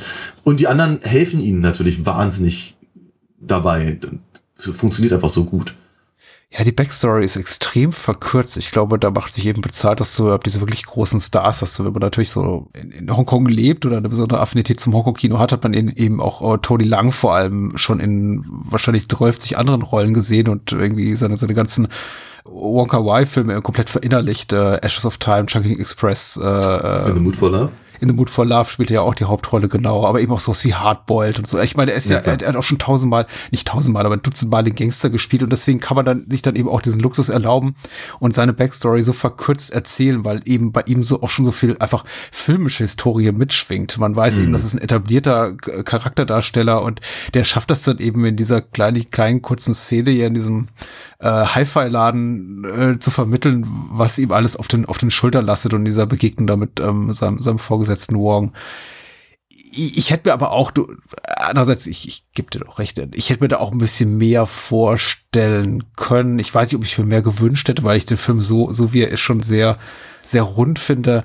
Mich hat tatsächlich immer so ein bisschen gestört, dass die sowohl Andy Lau als auch Tony Lang in ihren jeweiligen Rollen, in ihren jeweiligen Undercover-Rollen nicht so viel Spaß zu haben scheinen. Also sie sind von Beginn an eigentlich schon relativ unglücklich mit ihrer Lage und ich kann das bei Jan, ähm, die Rolle, die Tony Lang spielt, noch mehr nachvollziehen, weil er ist ja relativ weit unten in der in der, in der, in der, in der Futterkette, da im, im, im Drogen, in der, in der Hierarchie, genau, äh, unter, unter seinem Boss Sam, mhm. ähm, der, der zwar ihm, ihm vertraut und ihn, also ihn als einen seiner wichtigsten Männer betrachtet, aber eben, er, er lebt nicht unbedingt im Luxus und äh, führt eben nicht dieses sehr, sehr vergleichsweise pompöse Leben, was eben, äh, Lau. Andy Lau hier führt, also Lau, ähm, der ja offenbar sich leisten kann, einfach mal in so einen Hi-Fi-Laden zu gehen und sich irgendwie für ein paar ja. tausend Euro so ein Ölmann-Kabel zu kaufen. Ja, oder, oder, oder ein paar tausend Hongkong-Dollar oder was auch immer. Ja, ja, ich war, genau, Hongkong-Dollar sind nicht, sind nicht US-Dollar, aber diese Kabel, die er da kauft, sind verdammt teuer. Ja, ja, das kriegt man schon mit. Und das, ich finde es aber ganz großartig, dass, dass, äh, dass, dass Jan ihm die verkauft. Ja. Also es ist, es ist äh, schön, wie der Film eben diese, diese Schnittstellen halt baut und, und so. Total. Ja, ich gebe dir zumindest, was Jan angeht, durchaus recht. Er sieht da nicht sehr glücklich aus. Es kommt ja gut rüber, möchte ich sagen, hm. wie gut er aber in seinem Job ist. Ja. Also wir sagen, dass er, also ich, glaube, ich glaube, seine Figur wirkt deswegen auch so traurig, weil er feststellt, er ist ein guter Gangster. Mhm. Und ähm, deswegen sage ich, ich gebe dir da so, so, so, so halb recht, weil ich habe das Gefühl, dass ähm, Lau im Gegensatz dazu tatsächlich ein guter Polizist ist mhm. und im Laufe des Films auch, wie soll ich sagen, so ein bisschen stolz drauf wird. Mhm. Er, er, er weiß zwar schon, schon noch, woher die Kohle kommt für seine HIFI-Anlage, aber in gewisser Weise bildet er sich schon so ein bisschen was drauf ein, dass er eben Karriere macht bei den Bullen. Hm. Und das finde ich eben auch einen ganz interessanten Aspekt, dass er eben nicht so ein, nicht so einfach so, so ein, Wahaha, ich bin hier im Hintergrund und eigentlich bin ich die Ratte, Waha, hm. äh, macht, sondern dass er eben wirklich sein, quasi seinen Job ernst nimmt. Zumindest ab einem bestimmten Punkt, nämlich an dem, dem, ab, äh, ab dem, äh, also, äh, wenn, wenn Wong stirbt. Hm. hm. Na, der, der, der für beide so was ähnliches ist wie ein Mentor. Und das ist schon, ich kann mich nicht entsinnen, dass, dass, dass, dass mir dieses Gefühl zum Beispiel bei Departed so richtig rüberkam. Ich glaube, es hilft tatsächlich hier. Ich habe ja gesagt, das sind alles Superstars und das sind sie eben auch, aber eben aus meiner Wahrnehmung weniger als ähm, es, es Menschen wie Matt Damon oder Leonardo DiCaprio sind, die in unseren westlichen Breiten sehr, sehr viel populärer sind. Und da fällt es mir vergleichsweise schwer, einfach den Gedanken abzuschütteln, das ist jetzt nicht Leonardo DiCaprio, die ich hier sehe, sondern eben ja. hier hab so eine richtig taffe Nuss von den Straßen New Yorks. Und äh, hier, hier, den mhm. hier hingegen nehme nehm ich das ab, wobei eben auch, ähm, ich habe das Gefühl, die beide so ein bisschen einfach besser gecastet sind, weil Andy Lau ist ja eben auch, er ist ein großer Popstar, vor allem noch bevor ja. er ein, Schauspieler ist. Ja, aber auch das Ab den, den, den, den Credit-Song singen, ne? Ja. Und ja. ähm, aber man, man gibt ihm eben auch so eine Persönlichkeit, die komplett auf sein Image einzahlt, eben dieses auch etwas glatte, dieses etwas schnöselige, dieses etwas unnahbare, auch, auch durchaus leicht glamouröse, weil er wirkt einfach immer so eine Spur gelackter und cooler und routinierter und kälter als alle um ihn rum im, ja im, im Police Department. Die haben alle ihre Ausraster und werden auch mal cholerisch und er sitzt da und ihm tritt höchstens mal irgendwie so ein einzelner Schweißtropfen auf die Stirn, aber das war es dann eben auch schon. und das finde ich eben sehr, sehr viel glaubwürdiger. Also das, das, das glaube ich auch für mich, ich möchte auf The Departed rumhaken, weil ich habe den Film auch, glaube ich, zu lange nicht gesehen, um mir jetzt wirklich belastbares Urteil erlauben zu können. Aber ja. ich hatte auch weniger Spaß daran, weil ich da, für mich war der einfach zu sehr Hollywood und der hier ist einfach ausreichend weit weg von Hollywood, um nicht zu sagen, am, am völlig anderen Ende der Welt verortet, um, um mir einfach mehr Spaß zu machen. Was mm. nicht eben heißt, dass ich mir bei diesem Film ja auch, wir haben in letzter Zeit viele, über viele Filme gesprochen, Gangsterfilme, die auch wirklich atmen, weil sie unglaublich lange Laufzeiten haben, wie Pate 1, 2, Once Upon a Time in America und so. Also, das heißt, ich gucke jetzt, jetzt auch gerade in dem Kontext natürlich auch sowas wie Infernal Affairs und denke mir hier und da, ja, wäre schon cool gewesen, einfach ein bisschen mehr zu erfahren. Ja, 20 Minuten oder so, das hätten es auch noch, also ja, auch und so. Ja. Genau, gerade bei Andy Laus, irgendwie Partnerin, also die ab Schriftstellerin ist, deren Rolle ab sehr verknappt erzählt wird. Ja, wieder eine Schriftstellerin hier wie, ähm, ja. äh, genau. Die Besitzerin vom Dobermann, genau. Genau, die Besitzerin vom Dobermann im Windhund. Ähm, äh, die übrigens gesprochen wird äh, ja. von äh, Dorette Hugo. Und da freue ich mich. Ich freue ich freu mich immer, wenn ich Dorette Hugo höre. Mhm. Also ich, ich, ich denke zwar immer so äh, in allererster Linie an Ariel und an Mädchen Amick aus, aus Twin Peaks, mhm. mhm. das Wusel von der Venus oder sowas. Aber ähm, ich, äh, ja, ich, ich habe immer so das Gefühl, ich höre ich hör ihre Schwester deutlich häufiger in letzter Zeit. Aber ich, sie, sie, sie gibt solchen Figuren halt immer so eine, so eine jugendliche Frische und das brauchte, glaube ich, äh, Mary hier auch ganz dringend. Und, und ich glaube, wenn, wenn sie dann eben irgendwann rausfindet, dass ihr dass ihr, ihr Partner äh, eben äh, eigentlich ein Gangster ist, mhm. gibt das dem auch nochmal, auch in der deutschen Fassung dann eben äh, nochmal eine, eine weitere Ebene, habe ich, hab ich sehr geschätzt. Die deutsche Bearbeitung ist tatsächlich ganz gut. Ich hatte so ein bisschen Berührungsängste, weil ich hatte den Film nie zuvor auf Deutsch gesehen. Ich hatte ihn jetzt immer im Original mit Untertiteln geguckt und war ja. ein bisschen, bisschen in Sorge, weil ich mich eben auch noch an viele Hongkong-Streifen erinnere aus meiner Jugend, mhm. die eben wirklich beschissen synchronisiert sind. Oder wäre man in, ja. in, also wirklich so beschissen, dass man dankbar gewesen wäre für einen Rainer Brandt, der das Ganze verbockt. Also einfach nur ja. lieblos und gelangweilt und, und billig und offensichtlich einfach nur für eine Videoauswertung produziert und das ist okay hier. Also ich habe auch nichts zu beanstanden. Ich war ein bisschen davon überrascht, wie ich, ich weiß nicht, wie welche Kopie du jetzt gesehen hast. Ich habe hier diese Blu-ray von NSM, diese Infernal Affairs Trilogie, diese, äh, mhm. als, als Boxset. Und ich war ein bisschen überrascht davon, wie schlecht der Film aussieht für einen Film, der nur 20 Jahre alt ist. Aber das ist eben so, glaube ich, so ein oh. grundsätzliches Problem bei, bei Hongkong-Filmen, dass ich das Gefühl habe, die die, die Quelle, also oder die Kopie oder die, Mhm. das Negativ, was da als Master fürs Master benutzt wurde, das sieht aus eigentlich, als sei es schon wieder, als sei es doppelt so alt, wie es ist, aber. Also ich fand, also ich habe ich hab eine gestreamte Version äh, gesehen und äh, ich fand ganz am Anfang, wenn die Logos kommen, das, Hm. das fand ich ein bisschen verwaschen, alles in allem, aber im späteren Verlauf hatte ich das Gefühl nicht und, und äh, fand der sah sehr klar aus und dreckig, aber ich glaube, der Film soll auch dreckig sein, von daher fand ich das gut. Ansonsten gebe ich dir aber, was die Synchronisation angeht, vollkommen recht. Ich finde die sehr, tatsächlich sehr gut und sehr, sehr gelungen. Inhaltlich kann ich dazu, natürlich dazu nichts sagen, weil ich habe keinen Vergleich. aber äh, im, äh, rein, was sie eben an, an Synchronstimmen halt äh, rausholen wird, ähm, äh, hat er schon gesagt, Gundi Eberhardt darf eben hier äh, Dr. Lee Sung-yi sprechen, äh, bei der, auf, auf deren Couch halt äh, Jan immer schläft. Was, was mich persönlich natürlich sehr gefreut hat, weil sie eben Alina gesprochen hat, also meine Comicfigur. Das ist toll.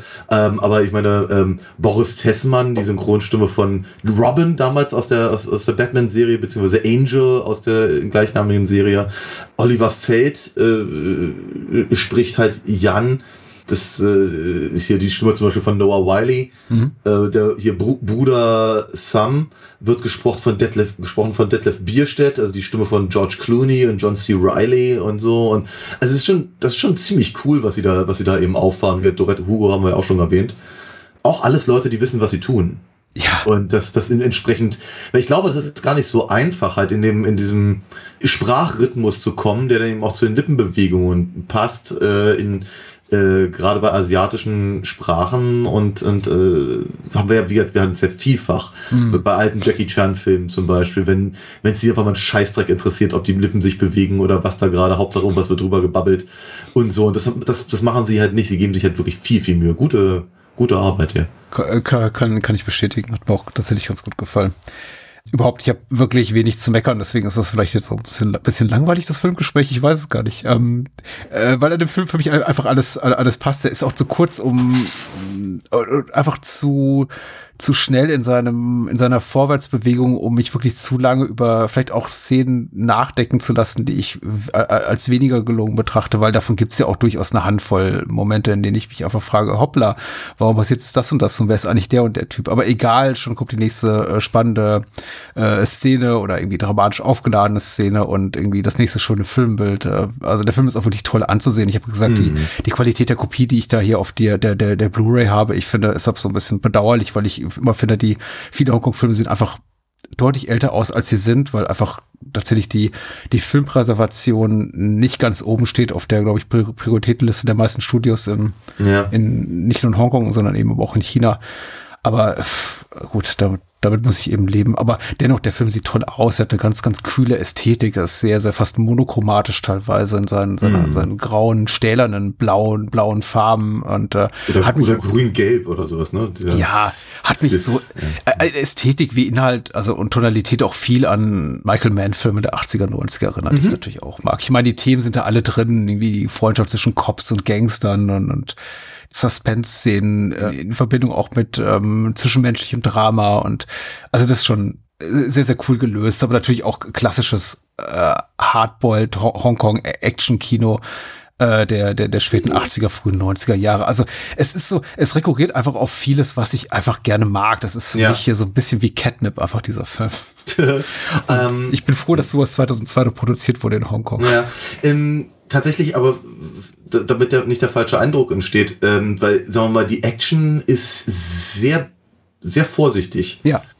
Ka- also Spannung ist tatsächlich äh, viel, viel wichtiger oder wie du es gerade ganz richtig gesagt hast, eben dramatisch aufgeladene Szenen. Wenn eben eigentlich gar nicht so wahnsinnig viel passiert, aber eben äh, äh, Jan eben per Morsecode an der, am- an der Fensterscheibe Wong eben Hinweise gibt und sowas und, und wir halt mehr oder weniger Zuschauer eben eher mitfiebern, wird er jetzt entdeckt oder nicht? Und wenn ja, was passiert dann? Und oder äh, noch verquerer entdeckt Lau was äh, was die anderen zu verstecken versuchen, während er gleichzeitig versucht selber nicht entdeckt zu werden? Und Mhm. da, da, so, so, so eine Sachen ähm, so dr- dreimal um sich rumgewundene Spannungsmomente die sehr, sehr, sehr, sehr cool sind und sehr gut inszeniert und wahnsinnig gut funktionieren. Und dann, wenn es dann eben mal actionreich wird, dann ist es äh, dann, dann, dann, dann geht's aber auch richtig zur Sache. Und dann sieht's eben auch aus, als würde es wehtun. Also wenn da eben einer einen Schuss abbekommt, das, das ist nicht schön. Oder eben vom Dachfeld auf dem Auto landet und sowas. Das ist, äh, das sieht, das sieht sehr nach schmerzhaft aus.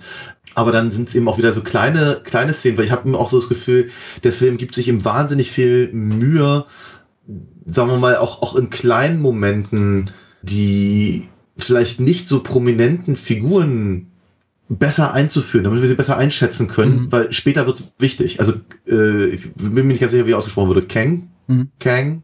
Kang? Coing? Ja, ja der im, im Auto da stirbt. Genau, der, der, der, der, der eben so, so ein, zwei Szenen hat, wo er halt irgendwie so dusselig ist und aussieht, als würde er kein Wässerchen trüben und immer, immer wieder erzählt, wie, äh, wie, wie, wie man einen Bullen erkennt. Ich habe ich hab bis, ich hab tatsächlich bis zum Schluss nicht ganz rausgefunden, ob er tatsächlich selber ein Undercover-Cop war oder eben nur erkannt hat, dass Jan einer ist. Hm. Ich muss ganz ehrlich sagen, da, da, da, da das, äh, weil, ich, ich habe so das Gefühl, die Figuren wissen es auch irgendwann nicht mehr. Das ist das, es, ja. ist ja bis zuletzt ambivalent. Wenn ich es richtig verstanden habe, und ich sollte es eigentlich verstanden haben, weil ich habe den Film dreimal gesehen, sagt er, dass er im Grunde ähm, erkannte, dass eben Jan undercover Cop ist, aber er es bis zum Ende nicht wahrhaben will. Und dann sagt, ich weiß, ja. äh, du bist nicht gekommen, irgendwie äh, ja. Weil du angeblich ab zu dieser Masseuse wolltest und ähm, ja. ich weiß, wo du wirklich warst.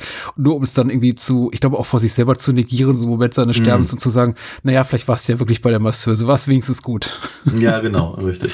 Ja, ja, ja. Ich finde, das ist eine ganz tolle Szene tatsächlich. Und du hast recht, das ist so einer der wirklich gelungenen Momente, in denen man auch feststellt, die, die, der, der, da, da können sich aber auch einfach die Regisseure so auf die Qualität ihres Drehbuchs verlassen und ihrer, ihrer Schauspieler, dass es gar nicht so viel braucht, so wahnsinnig viele viel großartige Figurenzeichnung, die so wahnsinnig hintergründig und deep ist, um einfach diesen Tod super dramatisch zu machen, weil die Figur ja. einfach so sympathisch ist tatsächlich. Und das, und das dann eben auch noch einzusetzen, damit eben Jans eigenes äh, Alibi hm? quasi gefestigt wird. Ja. Dass er eben dann zusammengeht und sagt, äh, ich habe ich hab äh, Kang äh, erledigt. Ja. Das ist eben auch noch so, so bitter, ne? dass ja. eben der quasi der Einzige, der halt irgendwie zu ihm hält in dieser ganzen Bande, für ihn quasi draufgeht. Hm. Oder, ihm, oder zumindest draufgeht und, und ihm dabei auch noch hilft.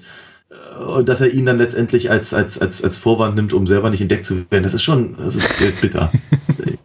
und der Film hat viele, viele so eine Gemeinheiten, halt einfach Vie Fiesigkeiten und so. Das Einzige, was mir so aufgefallen ist, also offen, offenkundig sind sowohl Lau als auch Jan eben sehr, sehr gute Beobachter, ja. Detektive im weiteren. Sinne. Aber dass eben Jan, sagen wir mal, sich selbst auf die Schliche kommen lässt, indem er, wenn, wenn er, oh Gott, der, der, der Satz wird kompliziert. Also das, also Jan, Jan entdeckt, dass Lau eben tatsächlich eigentlich der Undercover-Gangster ist ja. beim Bullen aber lässt den, den Beweis, den er entdeckt hat, einfach liegen und verkrümelt sich, ist hm. nicht sehr intelligent. Er hätte warten können, bis sein Name reingewaschen ist oder sonst irgendwas. Äh, er hat ja in dem Moment auch, äh, es ist ja auch Lau der Einzige, der Zugriff hat auf seine Akte und vielleicht Richtig. denkt er, wenn ich jetzt ihm irgendwie an anders gebe, dann drückt er eben ganz schnell auf Löschen, was er dann eben auch laut tut. Ähm, ja, ja, klar. Es ist kompliziert. Also ich möchte es jetzt auch gar nicht nochmal im Detail aufschlüsseln, weil ich glaube, wir tun weder Menschen, die den Film gesehen haben, gefallen damit, noch tun wir Menschen, die den Film nicht gesehen haben und uns zuhören, was eine ganz mhm. dumme Idee ist, gefallen damit, indem wir jetzt einfach nochmal rekapitulieren, was in den letzten 15 bis 20 Minuten passiert. Aber ich sag mal so, wenn man den Film im Kino sieht und es irgendwie ganz dringend aufs Pöttchen muss in den letzten 20 Minuten, es gibt dermaßen viele Handlungswendungen und wer weiß über wessen Identität Bescheid und was passiert als nächstes? Das, also ich glaube, wenn man da irgendwo zwei Minuten verpasst, ist man komplett raus tatsächlich. Ja. Also ich habe mir ja. das hier wirklich stichpunktartig notiert, nicht weil ich es nicht verstanden habe, ich kannte ja die Handlungswendung, aber einfach nur mal um ähm, auch die, die, die, die Rasanz der Abfolge, in der diese Handlungswendungen oder diesen Offenbarungen kommen, auch nochmal zu rekapitulieren zu können. Und da sind ab sechs, sieben Momente drin, innerhalb von zehn Minuten, in denen man denkt, oh, oh, oh, oh.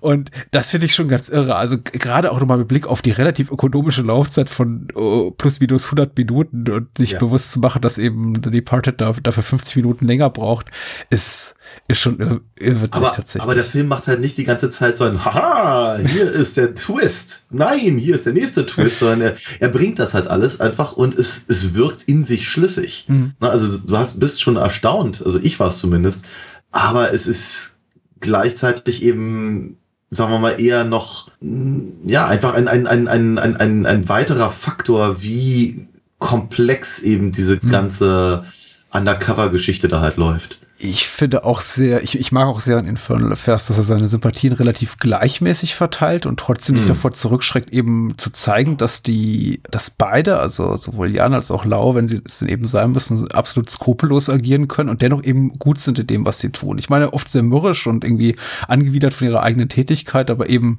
wirklich hervorragend und äh, besser als die Leute, anderen Leute um sie rum. Ähm, ganz besonders toll fand ich den Moment, in dem hier Lau kurz vor einer seiner diversen Befehle Beförderung da auf dieses Hochhausdach steigt und da all die, die oberen Leute da sieht aus dem Polizeimanagement und die da irgendwie Golf, Golfbäsche, Golfbälle ja, ja. dreschen da über, über Hongkong und ich denke mir, okay, wie, wie assi ist das denn? Also die, die schießen einfach da Golfbälle runter auf die Straße nee, oder ins, äh, nee, nee, in den Hafen. In den Hafen, ja. Ja, ja. Okay. Das heißt also, keine Ahnung, wie viele hunderttausend Golfbälle im Hafen von Hongkong ja, stimmt, da sind ja überall Häfen, ja. Ach, überhaupt, ja. das Hongkong-Panorama ist ja immer ganz toll mit den Bergen da im Hintergrund. Ich finde das ja, ja. Immer, das eine, eine, eine, immer noch meine Sehnsuchtsreiseorte, zu denen ich irgendwo mal will. Aber okay, ja gut, dann da dreschen sie die in den Hafen. Aber dennoch ist es einfach so eine, es ist sowas, sowas, sowas Unbedachtes und sowas einfach mhm. Dekadentes auch. Und er ist halt mhm. wirklich sehr, sehr kontrolliert in dem, was er tut und äh, handelt eben. Ich, ich spreche immer von der ökonomischen Spielzeit dieses Films oder ökonomischen Dramaturgie, aber er handelt eben auch sehr ökonomisch. Und ich glaube, ja. er, er blickt auf die Leute und man sieht das eben auch nur in kleinsten mimischen Regungen hier von, von Andy Lau in diesen Szenen, dass er gar nichts davon hält, was die da machen. Ja. Er schlägt zwar den Ball auch einmal ab, aber in Wirklichkeit denkt er sich, okay, ich, ich will einfach wieder die Treppe runter, die Feuertreppe wieder runter und hier weg. Ja. Hat mir auch gut gefallen, ja. Hm. Hast du das alternative Ende mal gesehen? Nee, wahrscheinlich nee, nicht, ne? Wie nee, auch. Ja. Nee. ist auf der Blu-ray drauf, aber man kann es eben auch bei YouTube finden und es ist, ähm, es ist ja lustig. Also Riesenspoiler, ne? Ähm, ja. Äh, Jan stirbt am Ende, weil sich eben ein äh, weiterer ähm, Polizist als Undercover-Gangster entpuppt, den dann eben auch Andy, Andy Lau eben im Fahrstuhl hin, hinrichtet. Und die alternative Version endet eben damit, dass Andy Lau aus dem, also Lau aus dem äh, Fahrstuhl tritt und sein anderer Kommissar, der, der andere Chief of Police oder wer auch immer, sein Vorgesetzter kommt ihm entgegen und sagen, Lau, wir wissen, wer du bist, du bist festgenommen und dann wird er eben in Handschellen gelegt und dann kommen die Credits. Das ist bescheuert, ja. ja. ja. Aber, aber, das ist ja, ja. aber auch, aber schön, dass du es nochmal ansprichst, weil ich glaube, diese, diese Fahrstuhlszene, die ist eben auch so, also erstmal ist sie wiederum bitter, mhm. ne, weil eben Jan dran glaubt, weil es eben aus einer Richtung kommt, wo keiner mitgerechnet hat, inklusive Lau. Mhm. Aber sie ist eben auch so ambivalent, weil äh, quasi um seinen eigenen Hals zu retten, erschießt er eben den, äh, den, den, den anderen Undercover-Gangster, mhm.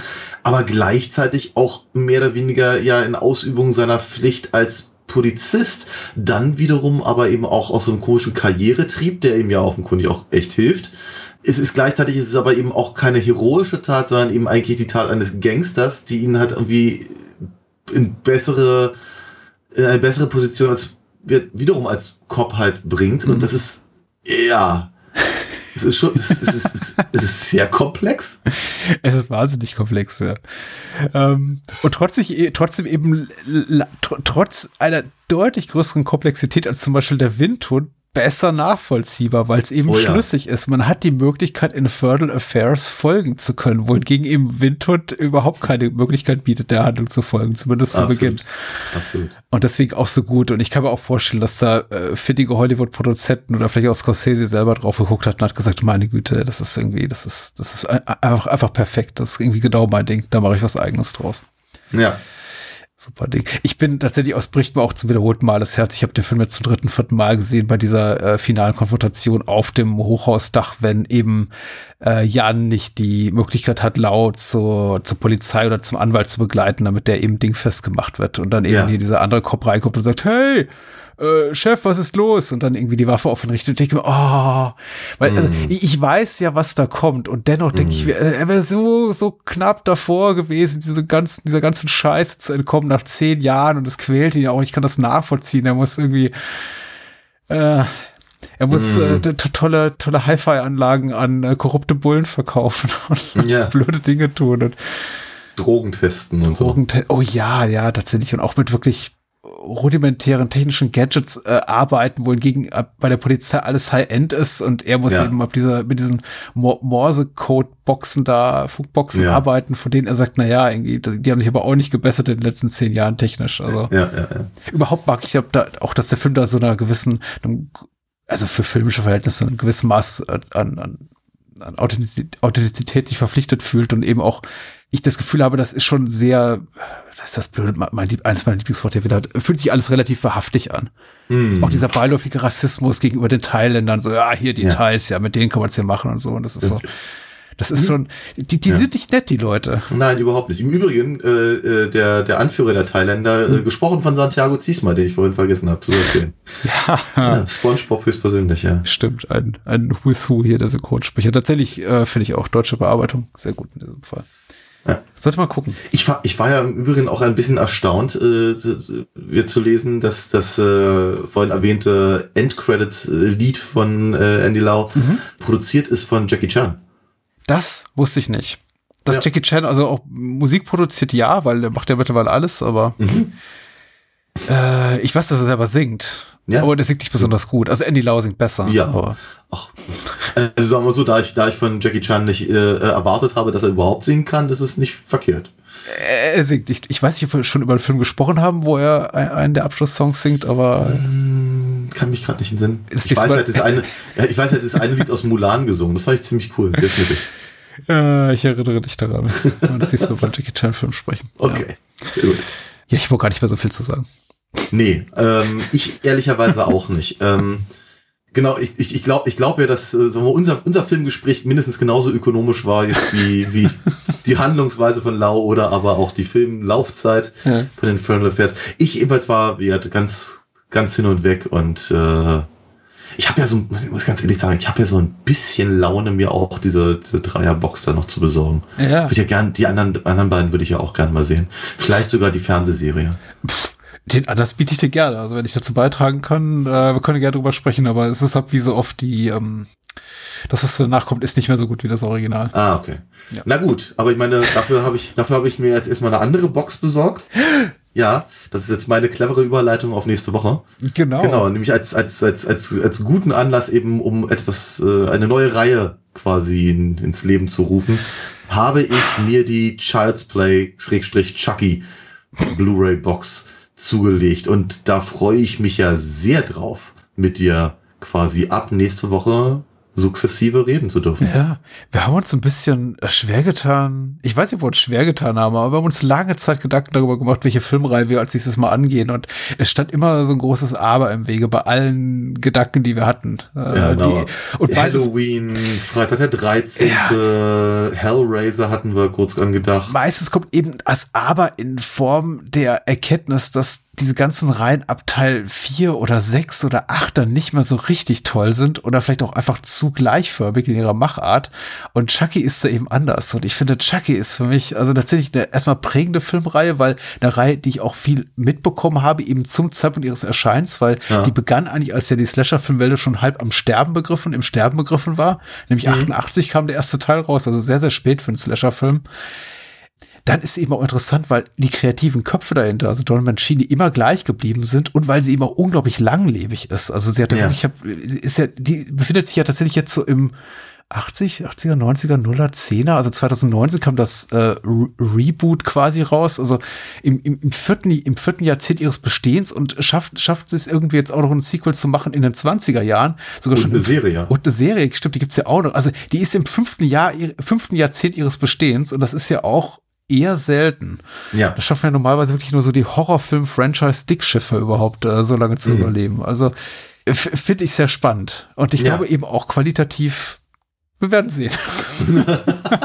Schwankend, aber immer interessant, habe ich das Ich, so- hab, das ich, so- habe, ich habe nicht alle, ich habe nicht alle gesehen. Hm. Ähm, bin mir nicht sicher, ob ich den ersten überhaupt gesehen habe. Ähm, ich glaube, der erste, an den ich mich erinnere, ist Bride of Chucky. Mhm. Von daher bin ich sehr gespannt auf ein Wiedersehen oder ein Neuentdecken oder das wird, das wird ganz toll. Und ihr könnt diese Reihe, ihr da draußen diese Reihe mit uns neu entdecken und äh, eben auch mitgucken. Deswegen, ähm, wir besprechen alle 14 Tage zwei Filme, so ist der Plan, damit äh, die Menschen, die vielleicht sagen, ich kann mit Horror gar nichts anfangen, mit Killerpuppen schon gar nicht. Es gibt ja noch anderen Stoff dazwischen, also keine Sorge. Also nicht Child's Play only, aber Child's Play a lot fucking lot. ähm, und äh, das Ganze eben äh, alle zwei Wochen zwei Filme und dann sind wir auch bald durch. Das wird ein großer Spaß. Ich habe da echt so richtig Bock drauf, ehrlich gesagt. ja, ich auch. Hausaufgaben, Horrorfilm-Hausaufgaben sind auch immer gut. So. Sehr schön. Cool. Sehr gut. Na dann, äh, ja. vielen lieben Dank. Soll so, so keiner mehr sagen, dass wir hier irgendwie nur noch mittelmäßige Filme besprechen, ne? hey, der Windhund, was ein Fest. ja. Mir fällt, mir fällt kein, kein reiner Brandzitat ein, von daher sage ich Schlicht danke. Bye bye. Findest du das fair? Ich will nur eins. Gib mir eine Chance. Ich bin Polizist. So ist das.